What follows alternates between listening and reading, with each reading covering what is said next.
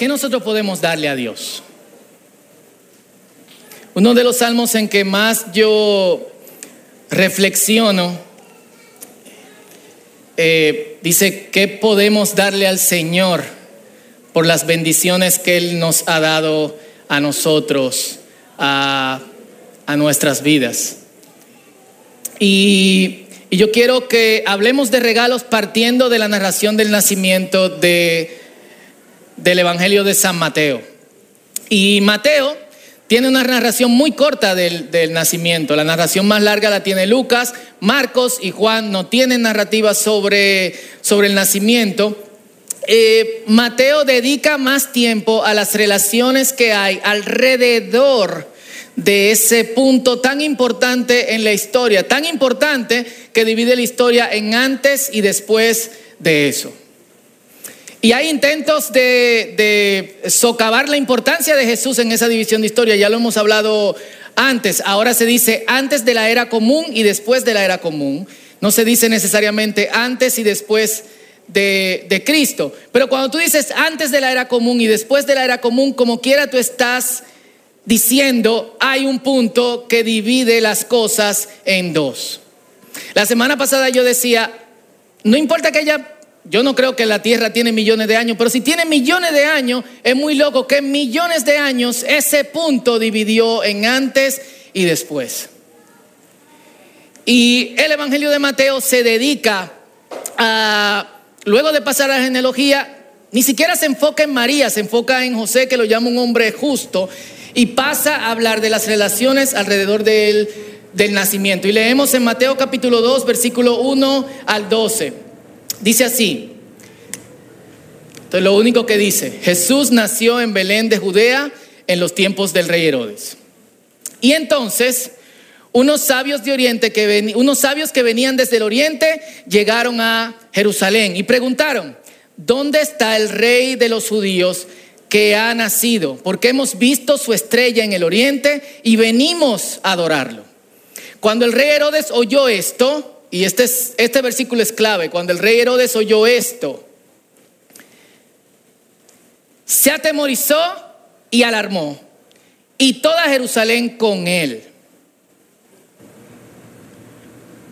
Convocó entonces a todos los principales sacerdotes y a los escribas del pueblo y les preguntó, ¿dónde había de nacer el Cristo? Ellos le respondieron, en Belén de Judea, porque así está escrito por el profeta, hace una cita del profeta Miqueas. Y tú, Belén de la tierra de Judá, no eres la más pequeña entre los principales de Judá, porque de ti saldrá un guía.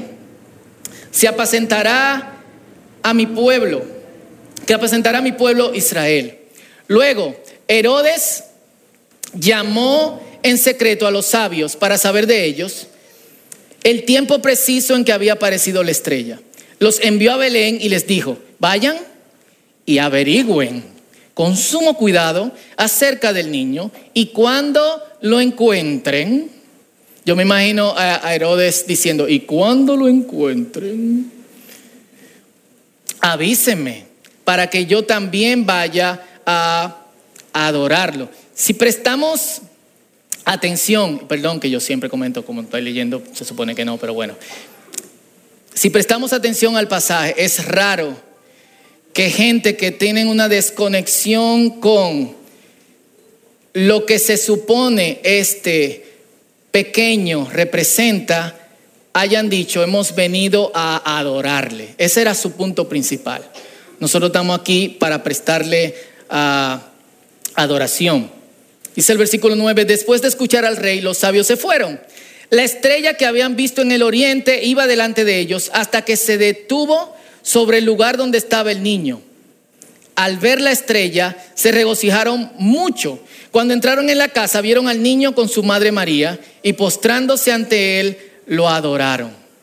Luego abrieron sus tesoros, todavía no abran, y le ofrecieron oro, incienso, y mirra. Pero como en sueños se les advirtió que no volvieran a donde estaba Herodes, regresaron a su tierra por otro camino. Y la narrativa que acabamos de leer se divide básicamente en dos partes. Primero, el encuentro de los sabios de Oriente con el falso rey de los judíos, y aquí hay una paradoja aperísima, y segundo, el encuentro de los sabios de Oriente con el verdadero rey de, de los judíos. Y la paradoja es, Herodes no era judío. Herodes era de hecho descendiente de Esaú, era, era edomita, y está usurpando el trono, siendo visitado por gente que no, eh, que no es judía, que no lo reconoce necesariamente a él como, como el rey, sino que reconoce al verdadero rey que Dios se lo reveló de la forma más inusual y están buscando para, para adorarle. Y se divide en dos partes. Eh, cada una de estas partes inicia con la aparición de una estrella. Y lo primero que a mí personalmente me sorprende es que para Mateo, cuyo propósito era apelar a los judíos en su evangelio, cada uno de los evangelios, seguro que algunos de ustedes saben, apela a un público en específico y el público específico de Mateo son los lectores judíos. Él trata de convencerlo de que en Jesús se están cumpliendo todas las profecías que ellos tienen en lo que ellos llaman las sagradas escrituras, Tanaj, Torah, Nevi'im, Ketuvim. Lo que nosotros conocemos como, como, antiguo, como Antiguo Testamento. Y a pesar de que él quiere apelar a los judíos, es extraño que la historia del nacimiento de Jesús incluya este episodio en donde vemos una buena actitud hacia este pequeñito, que es el Salvador del mundo, desde gente que no es judía y que los judíos eh, desprecian, y pone una mala actitud desde quienes son judíos hacia este pequeñito que es el Salvador de del mundo. Digo pequeñito que es el Salvador del mundo, aclaro, por el contexto de la historia, no porque debemos de adorar al niñito Jesús. Jesús creció, es grande, y, ¿verdad? Eso debo de aclararlo para que después no digan, entonces Fausto estaba diciendo que cuando adoramos al niñito Jesús, no, Jesús creció. ¿eh? Ni a los hijos suyos que crecen le gusta que le digan, niñito, ven acá. Yo no soy ningún niño.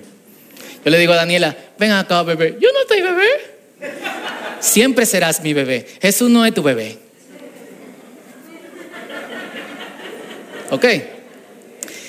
Y creo que cabe aquí hacer un paréntesis y destacar acerca de los magos, porque cuando hablamos de magos pensamos en esto, como levitando los regalos para llevar a Jesús. Eh, y quito esta imagen por las hermanas que puede representarle algún tipo de tentación. Eh,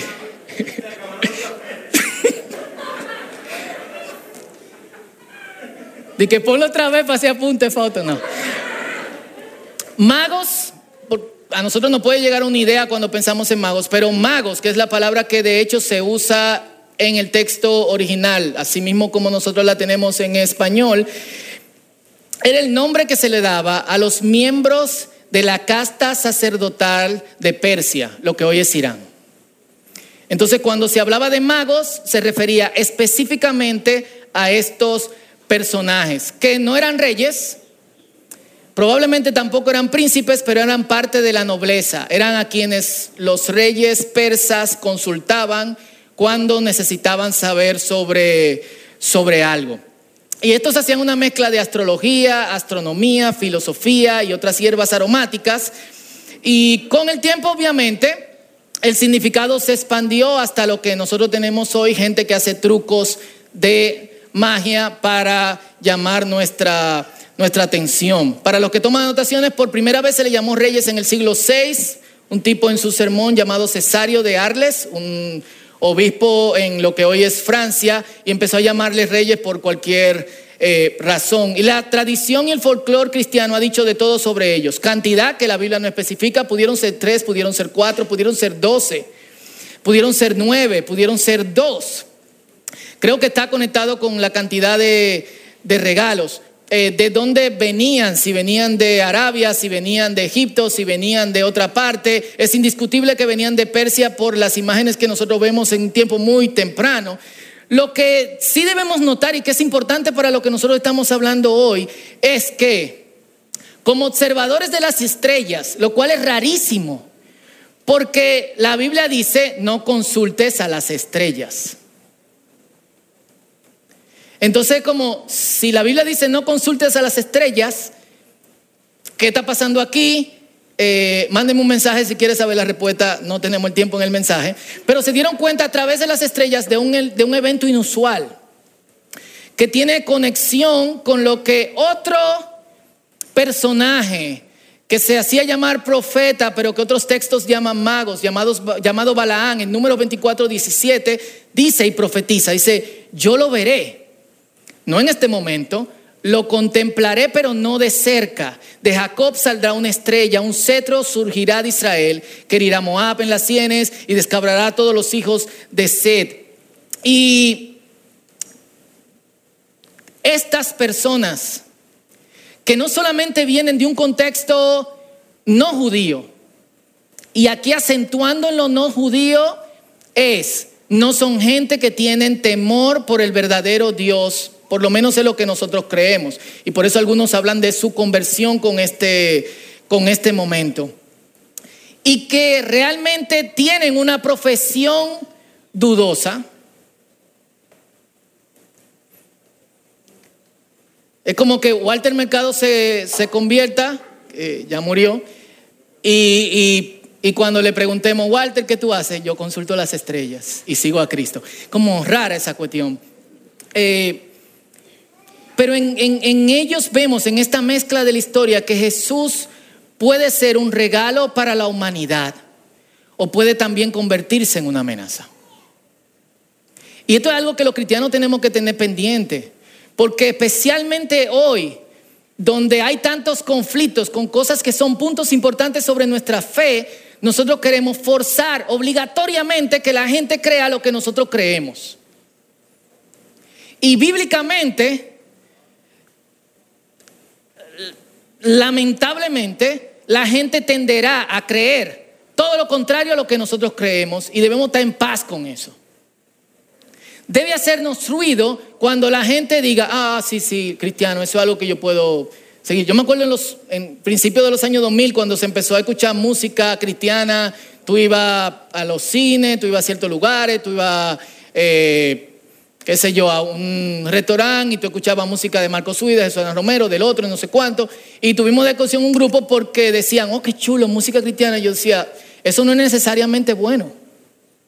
No porque sea malo que pongamos música cristiana en cualquier otro lugar, sino porque en cierto modo yo percibía que esta aceptación iba, y lo ha hecho, a ir rebajando la importancia del mensaje de Cristo.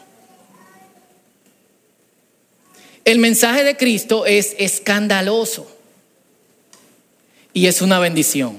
Esto es como lo más contradictorio. Por eso, en otra historia periferal, pero en Lucas, capítulo 2, versículos 34 y 35, Simeón, que estaba esperando la venida de Cristo, dice a María, tu hijo ha venido para que muchos en Israel caigan o se levanten. Ese es el trabajo de Cristo. Al encontrarte con Cristo, o tú caes o tú te levantas.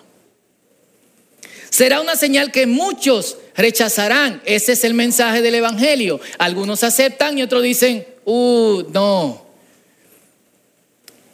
Y que pondrá de manifiesto el pensamiento de muchos corazones, aunque a ti te traspasará el alma como una espada. Y es precisamente lo que vemos desde el principio en la historia. No es solo Herodes, todos los habitantes de Jerusalén sintieron miedo y se escandalizaron. ¿Por qué? Fue un niño que nació. Ni siquiera todavía había pruebas de que ese niño era lo que se supone debía ser. ¿Por qué prestarle atención a gente que ni siquiera cree en esto y que tiene una profesión eh, rara? Pero es precisamente esta gente, guiados por Dios de la manera más inusual, que reconocen lo que tienen enfrente, el milagro de la encarnación. Y es una pregunta que nosotros tenemos que hacernos diariamente, porque quienes se supone deben adorarlo, se atemorizan y rechazan, y quienes se suponen que deben rechazarlo, lo aceptan. La casta religiosa de esa época rechazó a Jesús. Nosotros que estamos cerca de Jesús, ¿aceptamos a Jesús en cada área de nuestras vidas o lo rechazamos con las cosas que nosotros hacemos? Es una pregunta importante ahora en Navidad.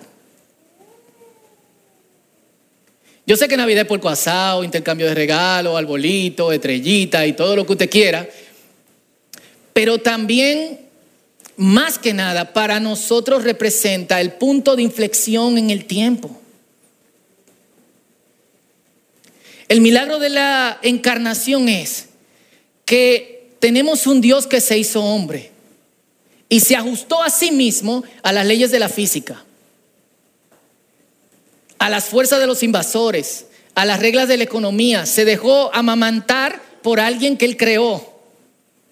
Se rebajó hasta la condición humana, que es lo, menos que se podía rebajar, y aún así siguió siendo Señor de todo. Al bebé Jesús había que cambiarle los pampers, hacía pipí, comía, etc. Lo único que no hizo Jesús fue dejar dormir a sus padres.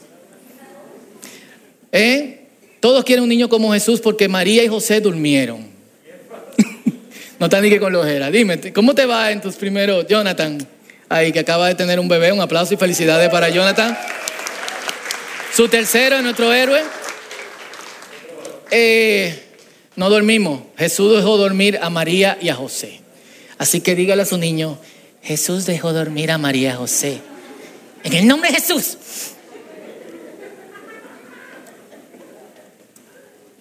Y, con la respuesta de estos hombres de adoración inicia algo que nosotros vemos en el Evangelio de, de Mateo,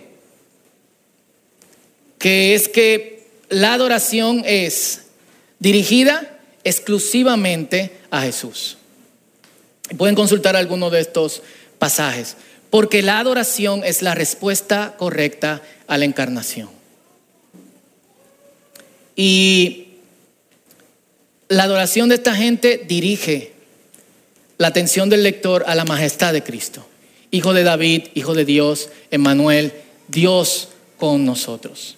Y es chulo porque el Evangelio empieza diciendo, llamarán su nombre Emmanuel, que significa Dios con nosotros, y termina diciendo en Mateo capítulo 28, versículo 20, y yo estaré con ustedes hasta el fin.